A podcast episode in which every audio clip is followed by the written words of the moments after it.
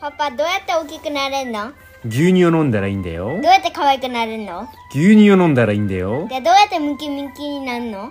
牛乳を飲んだらいいんだよ。パパが牛乳絞ってこようか。自分で絞ってくるもんハッシュタグでつぶやこう牛乳でスマイルプロジェクトはいどうも皆様こんにちは。岡山小橋ランドのコバちゃんでございます。この番組は U ターン落農家のコバちゃんが酪農を息抜きしながら生き抜くそんな話を牛乳見立てで毎日いっぱいお届けしております。たまに雑談したりゲストになり毎週月曜日はミュージックトークしたりしております。ミュージックトークの今週のテーマはえークリスマスに聴きたい男性ボーカルの曲。クリスマスに聴きたい男性ボーカルの曲でございます。番組で流してもらいたい曲、ご意見ご感想などなど、番組概要欄の lit.link から入っていただきまして、お便りを送るから受付しております。あなたからのお便りお待ちしております。えー、次のミュージックトークメインパーソナリティは、のっぽろ牛屋のしんちゃん。のっぽろ牛屋のしんちゃんと誰かゲストでございます。よろしくお願いします。ということで、えーっとですね、実はですね、しんちゃんが代々やりますせっていうことで連絡ありまして、えーおそらくですね、この間のミュージックトーク、のぼたん、のぼたんとね、やりました。のぼたんありがとうございました。で僕はね、後半の方で、えー のぼたんの癒しの声に誘われて、すっかりね、睡眠に落ちてしまいまして、寝てしまいましてですね。まあ、それを聞いた小腹の皆様、大変ご心配をされたかと思います。えーミュージックトーク、3時間半にも及ぶミュージックトークを最後まで聞いてくださった方がおるんでしょうか？心配なんですけども、聞いてくださった方はね、心配していただいたみたいで、本当に申し訳ございませんでした。まあ、あの、思い返したらね、あんなに眠くなることないんですけどね、あの、のぼたんがね、結構お便りをね、ゆっくり読んで、なんかあの、癒される声なんですよね、のぼたんの声って。そののぼたんの癒しの声に誘われて、ちょっとね、うとうとってしちゃったら本当に落ちちゃったっていうね、そういった事件が、えーミュージックアートトーク内で発生しました。まだ聞いてらっしゃらない方、ぜひね、えーよろしくお願いします。そして後半の方にはね、聞いた一つかわからない、えー二人の過去の話とかもね、あったりしますので、えーぜひね、お聞きいただければと思います。ということで、えーしんちゃんね、心配してくださったしんちゃん、えー僕のことを休ませようというね、優しさでですね、なんとね、来週はメインパーソナリティをやってくださるということで、本当にしんちゃんありがとうございます。本当にありがとう。僕もどっかでね、一回ね、一回休憩挟まんといかんなと思ってたところなんで、めちゃくちゃ嬉しい。まあ、ただね、編集はね、僕やりますので、あとはね、多分冒頭とかに、久しぶりにね、ギターの弾き語りでも載せようかなと思っておりますので、えー配信自体は休まないということで、よろしくお願いします。はい、そんな感じでね、えーお届けしようと思うんですが、えっ、と、昨日の、お昨日でしたよね。ミュージカルトークのボタンありがとうございましたということで、えーその前にはね、ストストー牧場のストーさんにもね、ゲストに出ていただきまして、今ね、やっております、牛乳でスマイルクリスマス、そしてハッピーニューイヤー、年末年始企画にプレゼント募集をしておるんですが、ストーさんね、プレゼントを提供いただきまして、本当にね、魅力的なえーモッツァレラチーズのご提供本当にありがとうございます。実際喋ってみてね、めちゃくちゃ楽しかったです。時間足らないでしたね。あの、もっともっとね、ストーさんのことを掘り下げて話が聞ければよかったのに、結構ね、自分のことも話してしまって、申し訳なかったなというふうに思っております。また、機会を設けてね、ぜひぜひゲストのお部屋にね、招待しようと思いますので、その時はよろしくお願いします。でですね、えっ、とね、X の方をご覧の方は、わかると思うんですけど、本当にね、たくさんのね、あの、たくさんの、おプレゼント提供をいただいております。本当にありがとうございます。で、X の方に投稿されているのだけ今紹介させていただきたいんですけども、お名前だけね、紹介させていただきたいんですけども、まずはね、一番最初に X で投稿いただいた、えっ、と、牛カメラの高田さん。えーこちらは、えー牛グッズをプレゼントしていただけるということで、こちらが5名様、なんと5名様にプレゼントしていただけるということで、本当にありがとうございます。はい、高田さんとも、あの、須藤さんと同様にね、お話をお聞きしたいと思いますので、ぜひね、よろしくお願いします。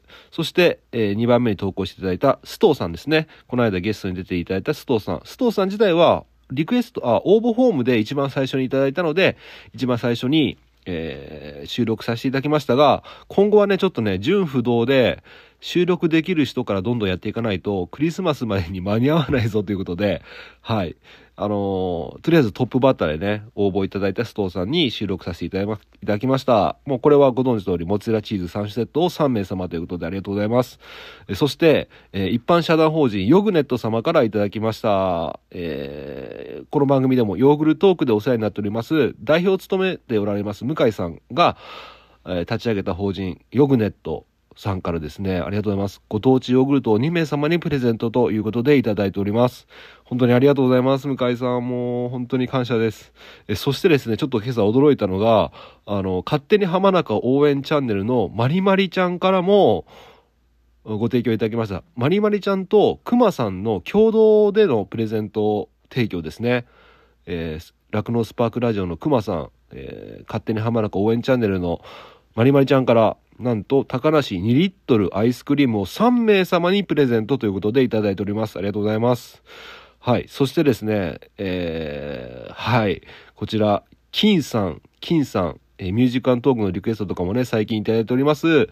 えー金さんからもご提供いただきました。そちらが、なんと、猫ちゃんの国産牛乳を3名様。猫ちゃんの国産牛乳を3名様にプレゼントということでいただいております。ありがとうございます。いや、僕びっくりしたのが、猫ちゃんのミルクがあるっていうのは、まあ知ってたんですけど、なんか脱脂粉乳とか、とか、なんか、なんだろう、海外のやつとか、そんなイメージでしかなかったんですけど、ちゃんとね、国産牛乳として売られてるっていうのが驚きでしたね。なんで猫ちゃんのね、こういう猫ちゃん向けの国産牛乳も売れればね、当然消費拡大にもなりますから、いや、めちゃめちゃいい商品をご提供いただきまして、本当にありがとうございます。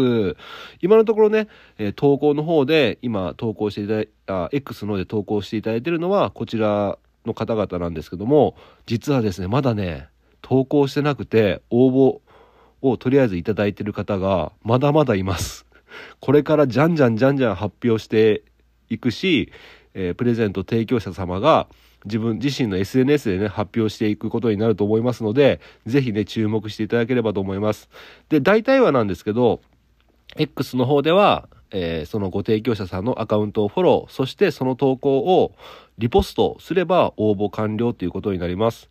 まあ中にはね、あの、例えば金さんだったら、猫ちゃんの画像もつけて引用すれば、ちょっと当選確率上がるんじゃないかなっていう内容とか、えーあったりしますので、えーストーさんとかはね、えーこの投稿をリポスト、その、その際、熱い思いを乗せたら、当たるかも、みたいなね、メッセージもあったりしますので、見逃さずね、えーぜひね、応募していただいて、あの当てていただければなと思います。はい。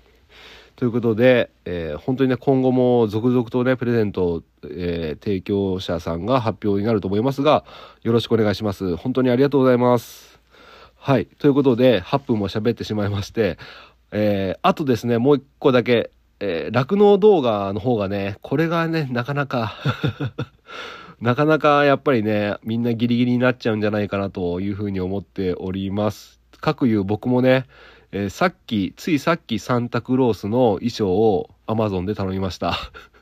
っていうのが去年も買ったんだけど、もうボロボロになっててね、泥まみれになってるのを洗うのを忘れてそのままにしておったので、もう到底使い回しができないということで、また新しく注文しました。はい。そんな感じなので、まあ Amazon とかでね、とか100均とかでも売ってるって言ってましたよね。まああの Amazon とかだったら早ければ翌日届くし、100均とかね、そんなにお金かけられないよって方はね、100均で帽子だけでも構いませんので、そういったね、クリスマスってわかるような、えー衣装をして、えー普段ね、牛乳を飲んでくださってる消費者さんに向けて、本当にありがとうございますというね、感謝の動画、そしてね、えー牛の動画、作業の動画とかね、いろいろと自身の牧場のね、えー動画、えーえー撮っていただいて、それをね、応募フォームに送ってくれれば、最終的にはたくまくんが、え動画としてね、ちゃんとした動画として仕上げていただけますので、ぜひね、気軽に参加していただければと思います。注意点が、画面は横向き、横向きですね。そして、え収録ボタンを押してすぐ収録し始めない。収録ボタンを押したら、ちょっと一呼吸置いて収録し始める。切る時も一呼吸置いて切るっていうことによって、編集がしやすくなりますので、ぜひね、ご協力のほどよろしくお願いします。あの、めったにない機会だと思うんですよね。SNS 上で、えー企画の中でね、え感謝を伝えるっていうことは、なかなかない機会だと思うんですよね。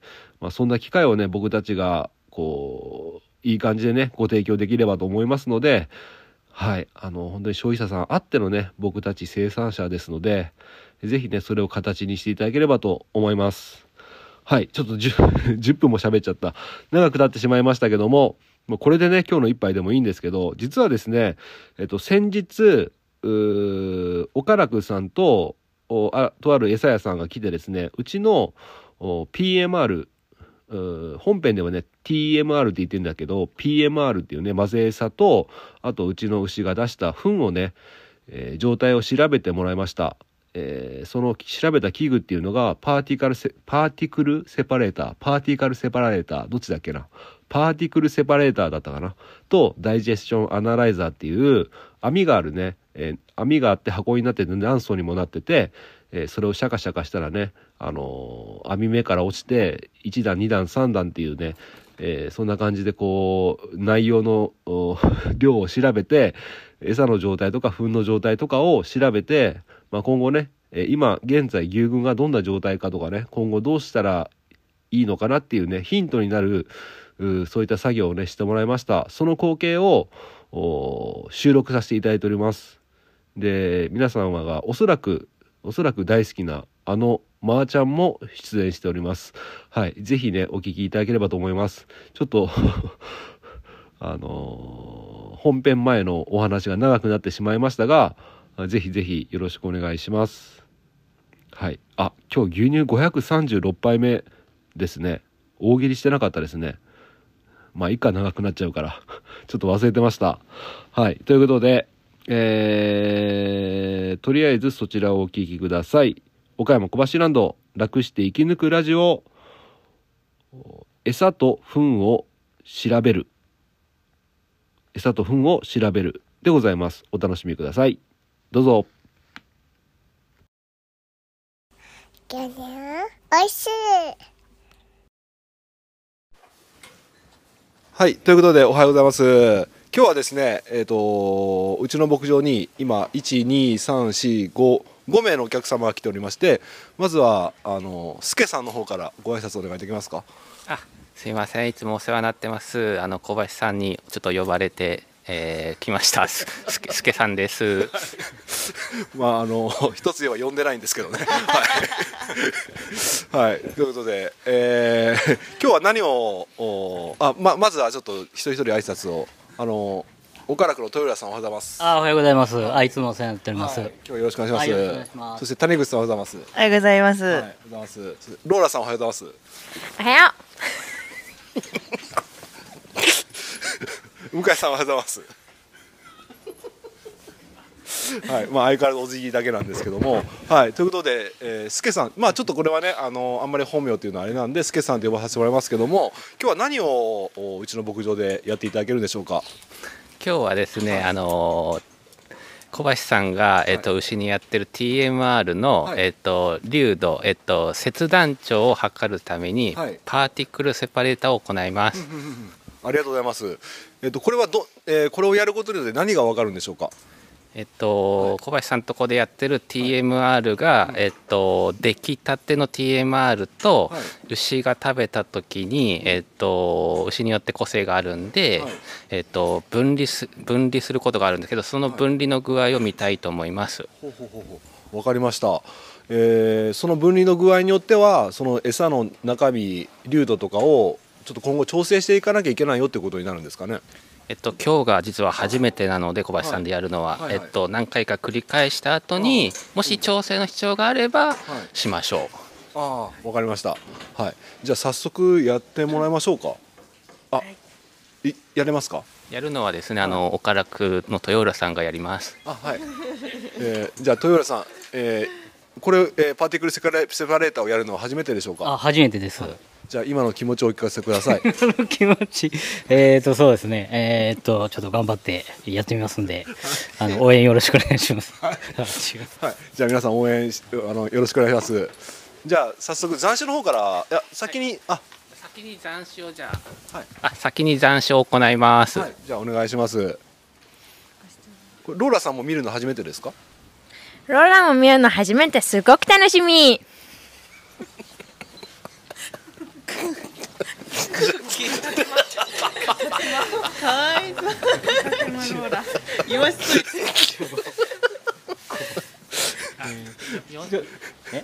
はい、40回あのフリフリします、はい、あこれはどういう先にどういう構造になってるんですかね？これ。どあの言葉で伝わるようにあの聞いてる方が頭に浮かぶような形で説明願えますか？えっと、この道具はですね、はい。4段の構成になってまして、はいはい。えっと、1段に、えっと、穴が、えっとは開いているんですけど、うん。1段ずつ穴が開いてて一番下は受け皿って形になってまして、で一番上の穴が、えっと、19ミリの穴が開いてて、はいはい。で2段目の、えっと、段が、4えっと、8ミリの穴が開いててその次の段が4ミリの穴が開いてます、でそれをシャカシャカこの箱をシャカシャカすることによって各段に、はい。えっと、餌が残るんですけどその残り具合を今日は見ます。なるほどなるほど。じゃあ粗いものが上に残って細かいものが下に落ちていくって感じですかね？その通りです。はい。じゃあ早速豊浦さんお願いします、はい。は。では、いいですか、はい、もう一度き気持ち聞かせてもらっていいですか？ちょっと気をあの、あちょっと気合い入れてやります。ね。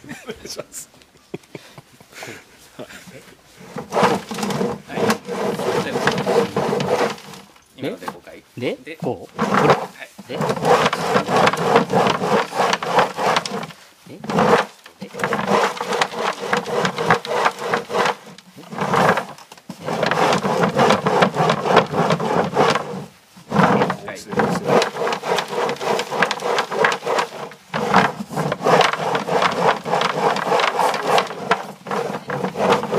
今どんどん落ちていっていますね粗いのだけ上に残っている状態が見えます、最後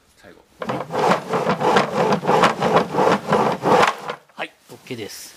はいえー今あの規定に規定の回数でくるくる回しながらシャカシャカやったということで、今だいぶ落ちましたねだいぶ落ちましたけど、実はもうちょっと強く振らないといけないので、はいあのもう一回やっていただきたいと思います。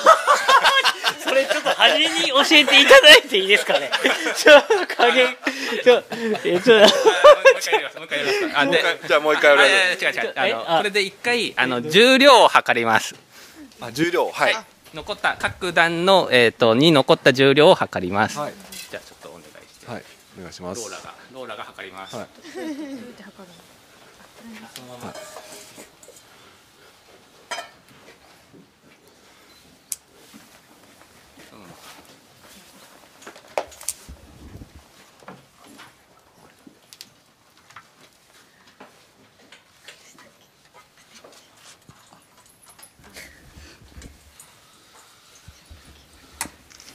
え今重量を測る23グラム。一番上に23グラムでした。はい。そっか見やすい。こいつだここだけ。あどうぞどうぞはい大丈夫ですはい今一番上の段を測ったんですけども一番上の段が、えに23 23グラムありました。ーはい、23グラムありましたはいじゃあ2段目いきますか。はい。だ大丈夫ですか？初めてなんですか？お猿のジョージさんこれ。おおここここここ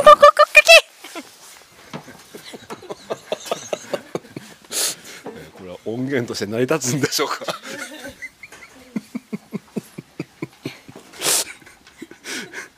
今2段目をジョージさんが、えー測っておりますこれは下に行く行けば行くほど重量がお重量が重たくなる傾向なんですかね？えーっと大体そうですね。はい。なんか結構今3段目も見えますけど結構多いなっていう印象を受けますねあ2段目が 75g ということですあじゃあはいこれじゃあこれをいくですか、お隣に。はいあ、ああ、ですいいですいいです。いいですか？ちょっと近めの隣。はい。あ、ごめんなさい。はい。じゃあ、えー、今2段目やったんで次が3段目ですね。あ一番下結構あるぞ。本当やうん。さっきちょっとねビタ高原とかやったんでちょっと入ってるかもしれんけど。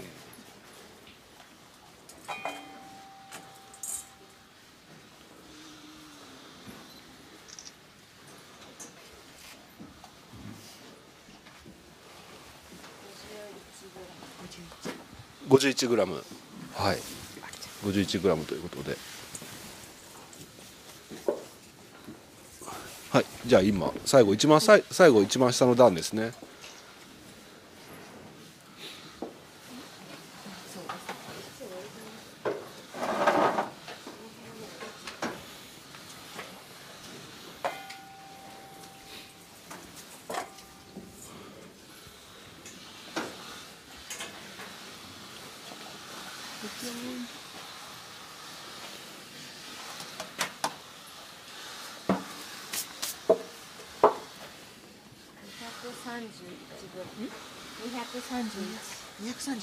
231グラム。一番下がやっぱり多いですね。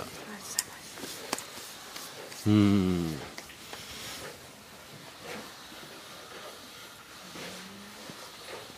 うわ全然うん。全然違う。面白いですね。一生懸命皆さんが写真撮られておりますが。はい。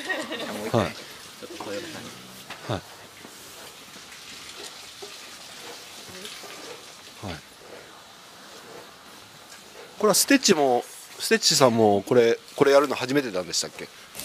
ちスティ スティッチ？初めて。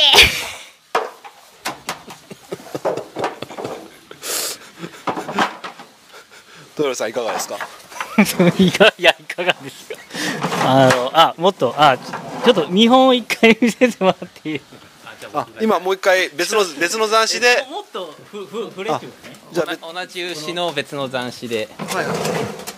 じゃあ今スケさんがお手本を見せるということで。はい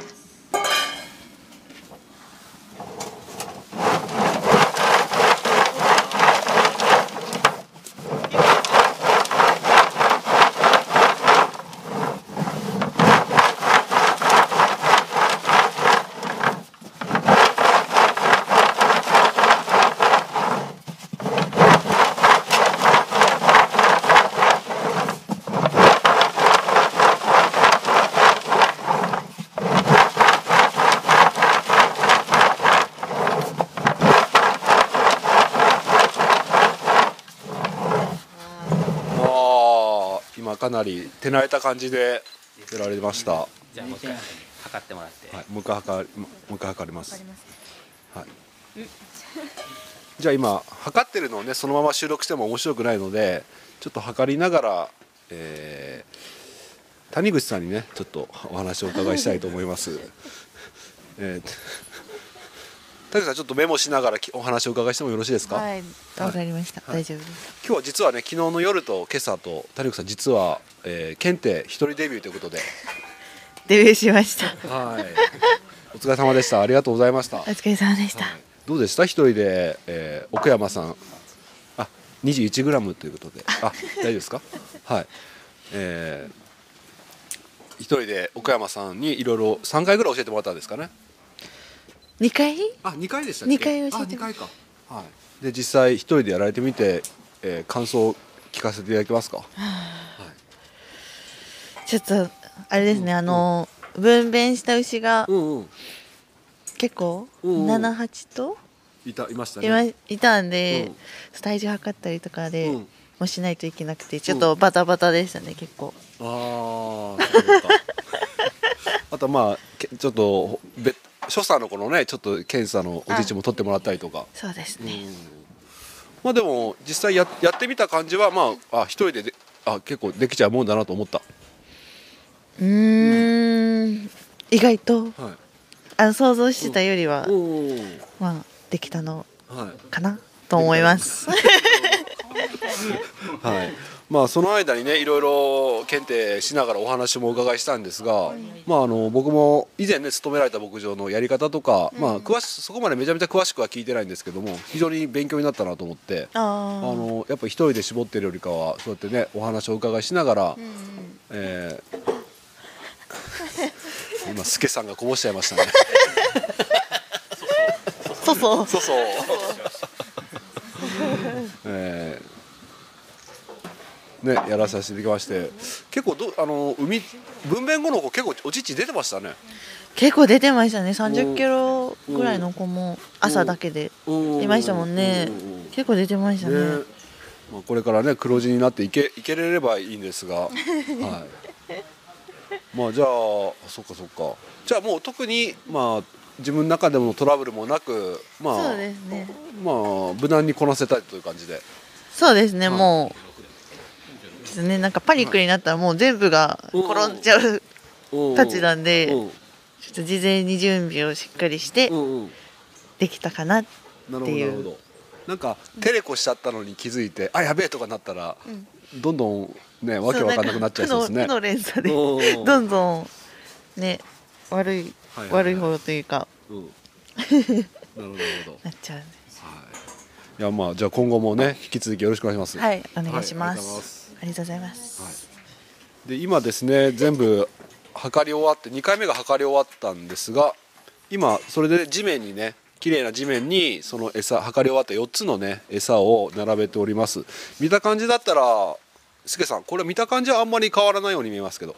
あの変わらない。同じ牛からすみません取りましたんで変わらないと思います。はいはいはいはい。でえっとまあ、見ただけじゃやっぱりわからないのでこの後、えっとさっき測った重量で、はい。えっと割合を1段目に残った割合2段目に残った割合って形で、はい。あの割合を出していきます。うんうん。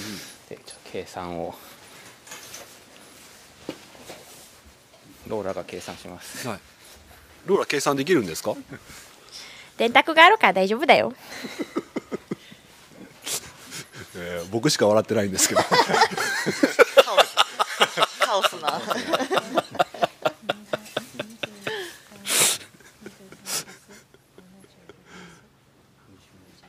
はい、今一生懸命計算しておりますが。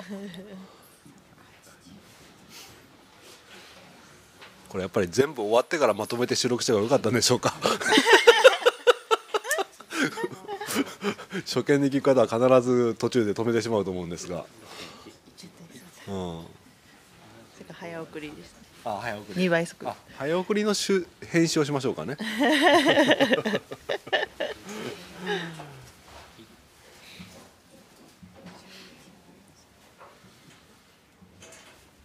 あすけさん新しい餌持ってきましょうか？あお願いします。はい。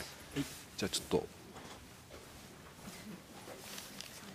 さっきのこのこれのいいいですか？はい、いっぱいで。はい。今新しい餌をよそいます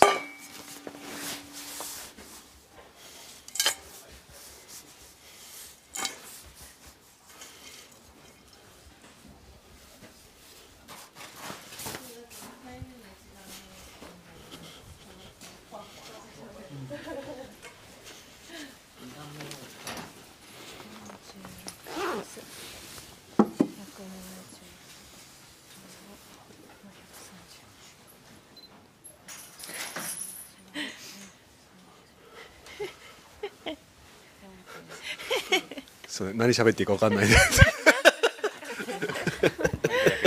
なんか他に雑雑学ありますか？雑。いやあの。これをすることによって牛群の状態とかも分かってくるわけですか？えっと変化があった時に、あのあ細かくなってるなと思ったら、なんかうんこが緩いなと思った時に僕はあのこのシャカシャカして、はいはい。えっと餌が変わってないかとかっていうのを判断したりしますんで。はい。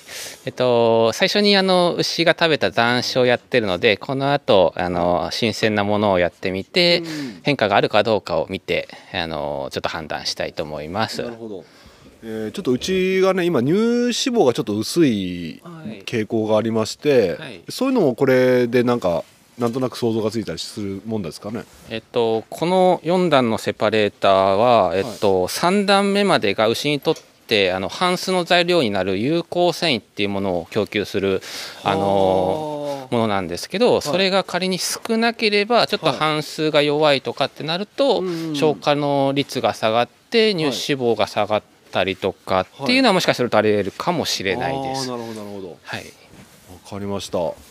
じゃあまああれですね今新しい餌持ってきたんでこれをじゃあやってもらう形になるんですかね？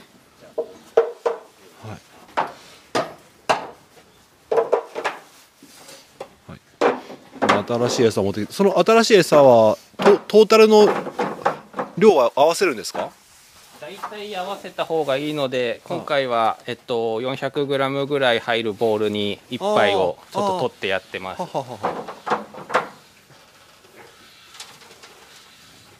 い今新しい餌を使って。戸田さんじゃあ2回目さっきと菅さんのとのように お願いできますか？はいわかりました。はい、お気持ちをひとひと一言。ちょっとえー、っともう一頑張りしますね。お願いします。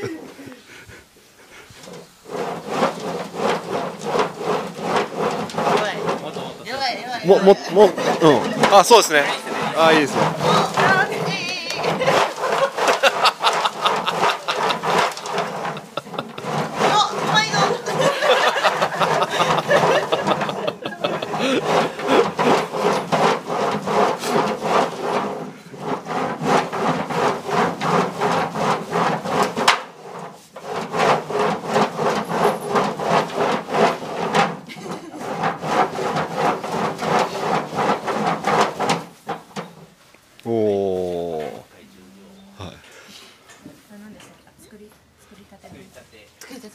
はい、はい、今作りたての豊さんやっていただきました。ちょっと顔が赤くなってますけど大丈夫ですか？大丈夫ちょっと寒いんで。す みんなに注目されてると恥ずかしかったと思うんですが。あそうですね。はい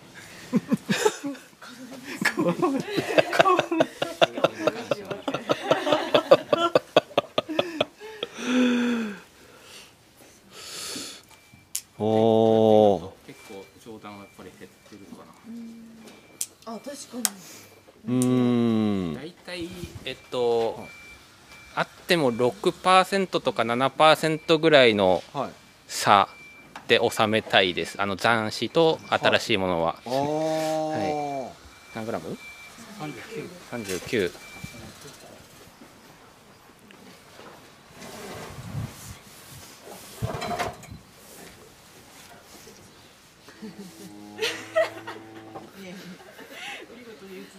これトウモロコシとかが結構残ってるんですけどこういうトウモロコシはあのルーメンマットにはならないので、はいはいはい。あのまあ、すぐ消化してしまうんで、やっぱり差がありすぎると分離してあの食べてしまってるっていう証拠になります。あのさっきやった斬新にはトウモロコシとかあんまりなかったので、はい。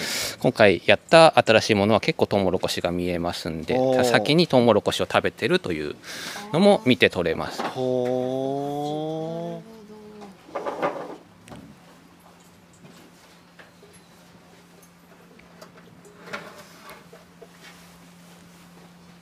うん。今3段目やってます。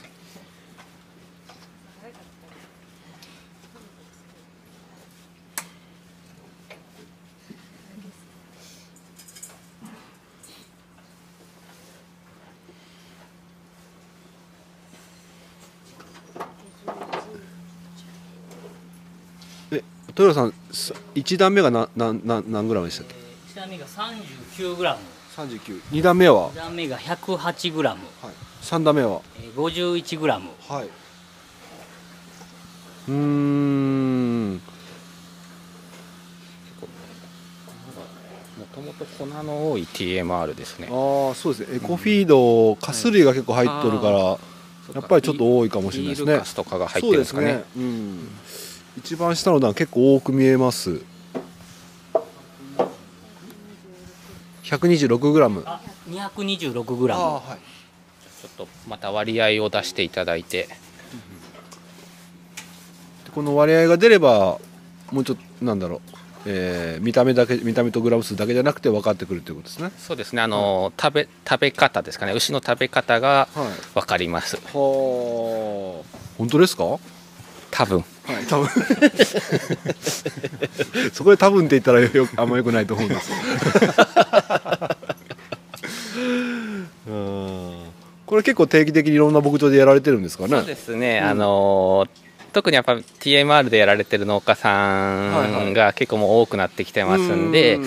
やってあげて、えー、と牛の食い方に変化がないかとか、うん。あのーなんでこの TMR 食べないんだと思った時に長すぎるんじゃないかとかの犯罪をしたりとかしてます。なるほどなるほど、はい。じゃあ数々のこの今見た目でね、まあ、3パターン広がってますけどもえっ、といろんな PMR 見たこと TMR 見てこと見てこられたと思うんですがどうですか？うちの牧場の PMR はなんかちょっとここが特徴的だなみたいなのあります？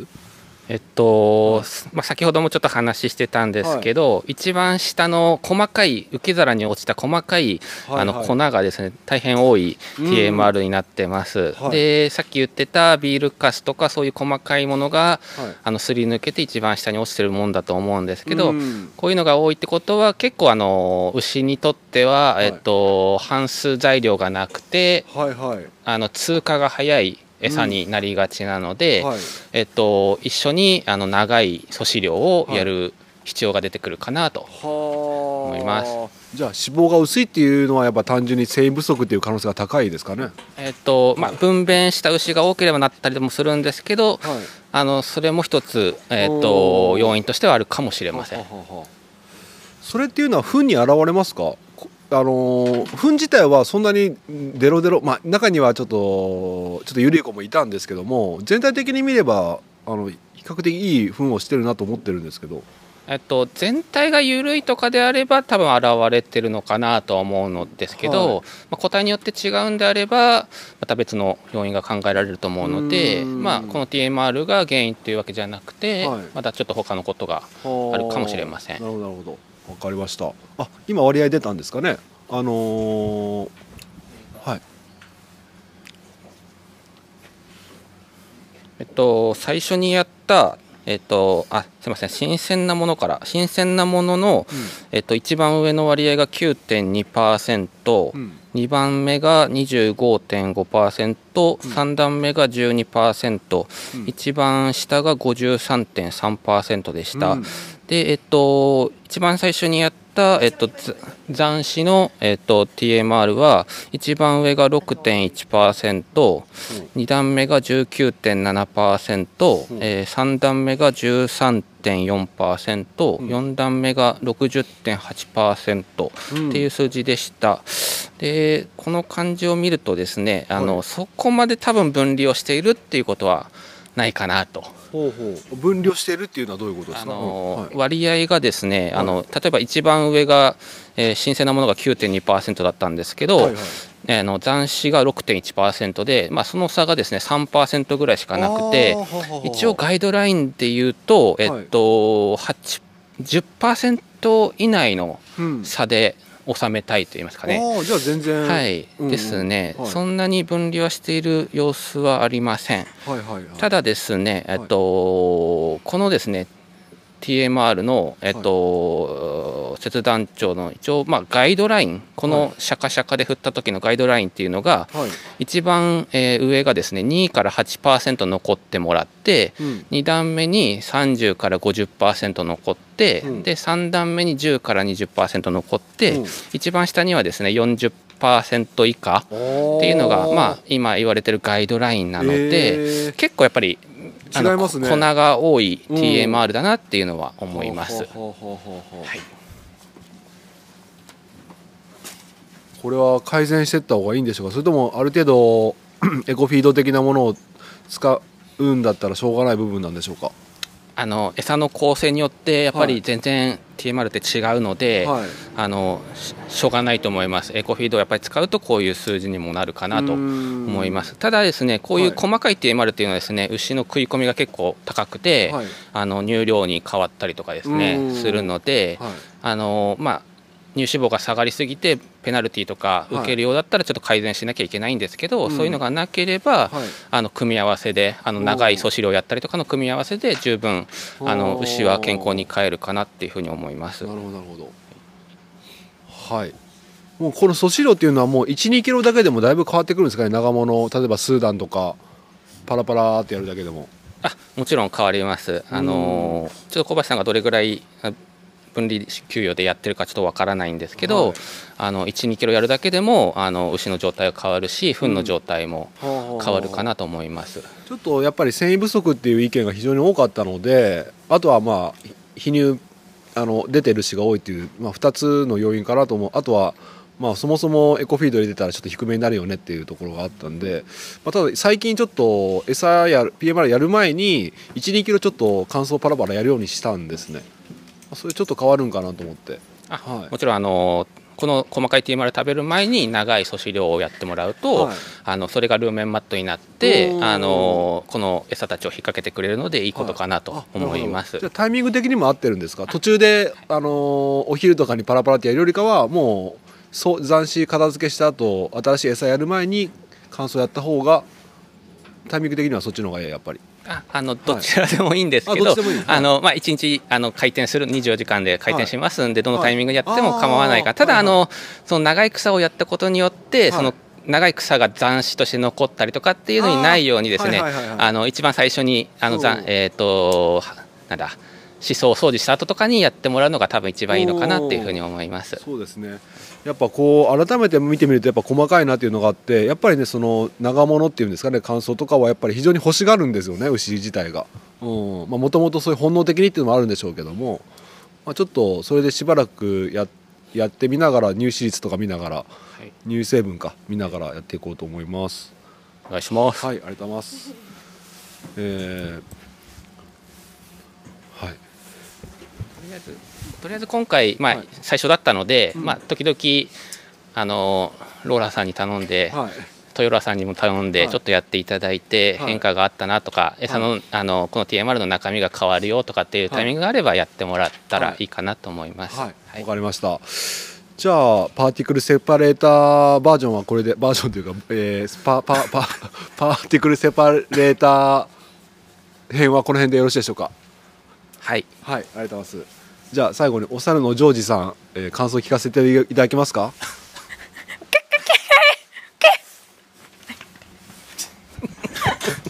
ありがとうございました。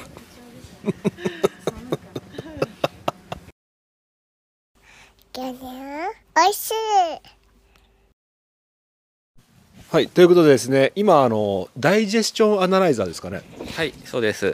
で先ほどは餌を見てもらあ TBMR のその濃度というかあれを見てもらったんですが今度は糞の方をダイジェスションアナライザーで同じようにあの2層でしたっけ今回はえっと、酸素の、えっと、段になってるものを使って、えっと、牛の糞を洗いました。はい、はい。でえっと、2頭あと洗ったんですけど、1頭が、えっと、3月に分娩した乳量が30キロぐらいの牛と、えっと、もう1頭が、えっと、9月に分娩した乳量が40キロ以上の牛を洗ってみました。はい。はい、で、えっと、結果はそれぞれやっぱ違ってまして、えっと、一番最初に洗った、えっと、3月分娩の30キロぐらいの乳量の子は、一番上の段が12%、えー、2段目が70%、3段目が17%でした。で、次に洗った、えっと、40キロぐらい出てる子は、えっと、上の段が25%、2段目が11%、えっと、3段目が63%っていう数値でした。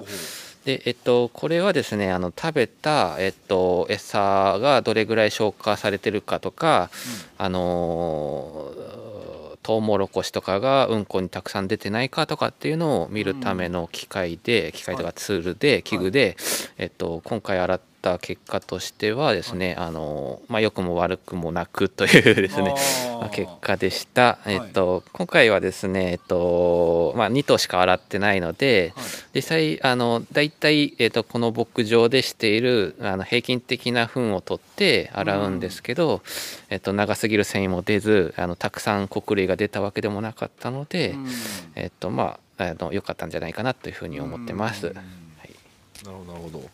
これはやっぱ季節とかによっても結構変化したりするもんなんですか？えっと、たくさん餌を食べれば食べるほど、あのルーメンをすぐ通過してしまうので、消化率が悪くなったりとかするので今のこの寒い時期になってくると結構牛さんはたくさん餌食べるんで、ちょっと数値が悪くなったりとかっていうのはあるかもしれません。あとは、えっと、分娩したての子とかはですねまだルーメンが、えっと、弱ってる状況だったりするので、消化せずに長い草が出たりとかですねそういうのが増えたりはします。なるほどです。もうちょっと気になったのがムチンっていうのがねちょっと、えー、40キロオーバーの子に出てたありましたよね。ありましたはい。これムチンっていうのをもう一回説明してもらってもいいですか？えっと、ムチンっていうのはですね、あの腸の、えっと、を保護している粘膜で、えっと、例えばですね、えっと、食べさせてる餌のトウモロコシは本来ですとルーメンで分解して書が吸収されていくんですけど、あのルーメンを通過してしまって大腸の方に流れていくと、まあ、大腸でも消化っていう作業をされるんですがそれがあまりにもあの過度になると、えっと、すごく pH が大腸の pH が下がってしまって、それをまあガードしてるのがムチンなんですけどそれもあの剥がしてしまうってことになるので、そういう、えっと、たくさん餌を食べる、えっと、泌乳ピークの牛だったりとか、えっと、分娩初期でまだルーメンが弱い子とかっていうのは結構ムチンが出たりします。これはムチンはゼロを目指していった方がいいんですがそれともある程度仕方ないもんなんでしょうか？できればやっぱりゼロがいいですしやっぱ未消化のトウモロコシっていうのもやっぱりない方が望ましいです。これやっぱ牧場によっては本当にえートウモロコシがたくさん残っている糞をしている牧場とかもあるもんなんですか？あのもちろんあのたくさんトウモロコシ食べさせてる牧場なんかよく出るし、あの粗飼料が逆に少ない牧場とかも出やすかったりとかします。で、えっと、小橋さんのところは、えっと、TMR の中に、えっと、時給のデントコーンが入ったりとか、えっと、あとは海外産の、えーデントコーンが入ってるってことでもしかするとそこらから来てるのか、えーやってる配合飼料の中に入ってるトウモロコシが出てるのか、まあ、ちょっとどちらかは定かじゃないんですけど出てました。わかりました。これ谷口さんこれ見られるの初めてですか？うんと学生の頃、はい。落第はいでやったことはありますね。なるほど。どうですか？感想感想っていうか見てみて。なんか落第のはい。時の実習でやった時結構無賃が出てたような気がしたんですよね。覚え記憶的に。そうですね。あのやっぱり食べさせてる餌の濃度が濃ければ濃いほどやっぱ出やすいので、あの今日はまあ1頭だけ2頭しか測ってなくて、まあ、乳量の高い方が出たので、まあ、たくさんやっぱ食べてれば食べてる牛が出てるのかなっていうただ実際あのちょっとだけしか出てないので、そこまで心配することはないかなと思います。わかりました。あのうちの牧場の牛自体をこう外観的に見た感じの印象みたいな最後に何かあったりします？えっと、特にあのなんか病的な牛もいないですし毛艶もしっかり反毛もしっかりしてますし、あの問題ないかなというふうに思ってます。であとは、まあ、この時期なのであの、まあ、エネルギー寒くなっていくとエネルギーがどんどん取られやすくなるので、今後その濃度を上げるとかっていうのがもしかしたら必要になるかもしれませんけど、まあ、今は見た感じ変な牛もいないので健康に見えます。ありがとうございます。じゃあ最後に麻雀あのー今一生懸命ね麻雀が主体となって洗ったりとかメモしたりとかやってくれましたけどちょっと今日やり終えて感想を聞かせていただけますか？えーっと、なんかこういう糞とか残滓とか、こう目に見えるもので結果がわかるって、もう私も全然その牛の勉強してこなかったので分かりやすいし、まあ、農家さんもなんか言うだけじゃなくてこういう実物見てもらった方がこう説得力が増すのかなと思いました。なるほどいやー本当にね、えーそれは今後あのこういうツールを使うことによってより、まあ、営業がしやすくなるというのはちょっと変な言い方ですけどもお客さんとコミュニケーションを取りやすくなりますね。はい、そうだといいなと思います。大丈夫ですか？寒いんですか、はい。えー今まー、ちゃん僕の別れた妻のジャンバーを着ておるんですが着心地の方はいかがですか？サイズもぴったりで あったかいです。今いいこと言ってますけど先ほどあげましょうかって言ったらいやちょっと怨念が入ってるからどうしようかなって言っておりましたがどうしますか？怨念入ってるかもしれませんがあげましょうかそのジャンバーじゃあいただきます。いただきますわかりましたじゃあ今日はどうもすけさんありがとうございました、ありがとうございました。えー、谷口さんありがとうございましたありがとうございました。豊さんありがとうございましたありがとうございました。向井さんありがとうございました。ー最後にあの春日井ガラスさんこれからどこ行かれるんですか？次は、ホクホク星ホクホク星。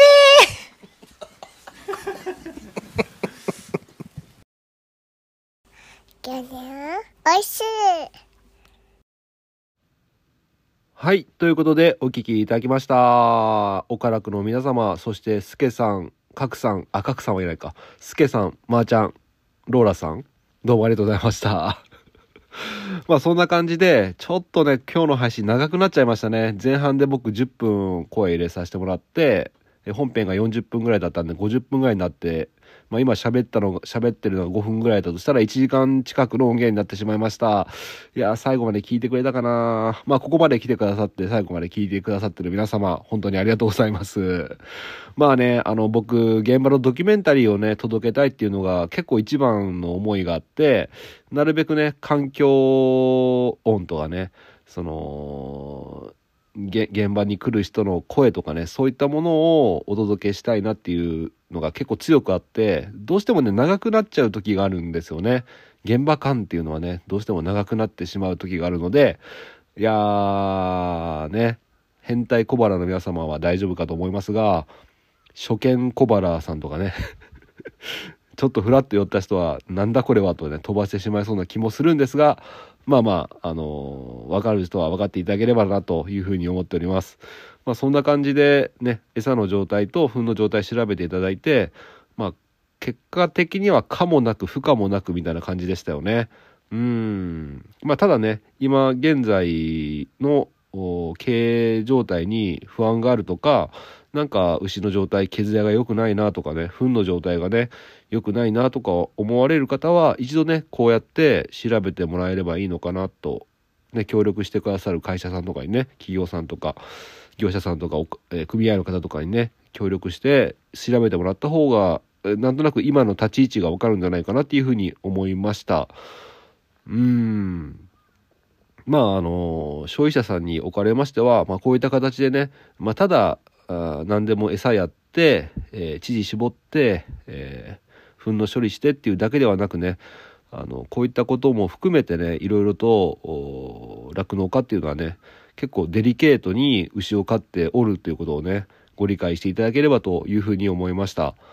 はい。で、問題のね、うちの脂肪が、乳脂肪率がね、薄いっていう問題はあったんですけども、3.53っていうね、薄さの乳脂肪分になった時からですね、ちょっとね、P- PMR をやる前に、パラパラっとね、乾燥を、草をね、やるようにしたんですよね。うん。まあ、それが功を奏したかどうかはちょっとわからないんですけども、一応ね、乳脂肪分は今3.85とか83とか、まあ、そのぐらいまでになりましたので、まあ、一旦は大丈夫なのかなっていうふうに思っております。うん。まあまあ、ちょっとね、何、いろんな要因があると思うんで、それだけだとは思えないんですけどね。まあ、あの、ただ脂肪がね、4.4.0以上あれば、当然ね、えー加減酸単価はプラスされるんですが、まあ、濃ければいいっていうものでもなくて、薄ければいいっていうものでもなくて、まあ、全体のバランスとしてね、どうなんかっていうところがね、重要になってくるので、まあ、その辺をね、よく見ながら今後もね、やっていこうというふうに思いました。あとは、糞の状態もね、あの、僕もね、見たからにして、僕が今6年間、え酪農をやっておりますが、糞の状態はね、すこぶるいいんですよね。うん、前まで分離給与の時は結構ね、デロデロのね、うんちをしてみたりとかね。そういった時もあったんですけど、やっぱ PMR に変えてからはね、糞の状態はずっとね、本当においいし、あと季節性の下痢、ね、牛にもコロナウイルスっていうのがあるんですけど、季節性の下痢っていうのが全然なくなって、なったとしてもね、すごい2、3日ですぐ収まっちゃったりするんですよね。なんでそういった意味でもなんか良かったのかなっていうふうに思っております。はい。まあまあ僕ね、その辺に関してはそこまであの詳しくないんで、まあたまたまなのかもしれませんが、あの、糞の状態はね、僕は自分は今のところはいいなっていうふうに思っております。はい。そんな感じで、まあ、いろんなところを見ながらね、えーをやっておるんですが、えー最後にまたね、お願いなんですけども、年末年始の企画ね、ぜひね、えーご参加いただければなっていうふうに思っておりますので、あの、僕の X アカウントもね、今日概要欄に載っけておきますので、えー今日ね、固定と、固定のポストに、えっ、と、詳細とかね、貼っておりまして、プレゼントいただいた方のポストとかもね、えーその固定の、えーコメント欄に全部つけてますので、ぜひご覧になっていただければと思います。そんな感じで、今14時なんですけども、これからね、お客さんが来るということで、えーちょっと来るまでね、少し休んでおこうかなと思ってます。まあ、なんだかんだやってたら多分もうすぐ来ちゃうんでしょうけども、はい。ちょっとお客さんも対応して、午後も頑張っていきたいと思います。ということで、今日の一杯、お味の方はいかがでしたか？お口に合いましたら、また飲みに来てください。この番組は、牛と人との心をつなぐ、岡山小橋ランドの提供でお届けしました。それではまた明日。バイバーイ。はい、かっこちゃん、クリスピーチーズあげる。うん食べてみる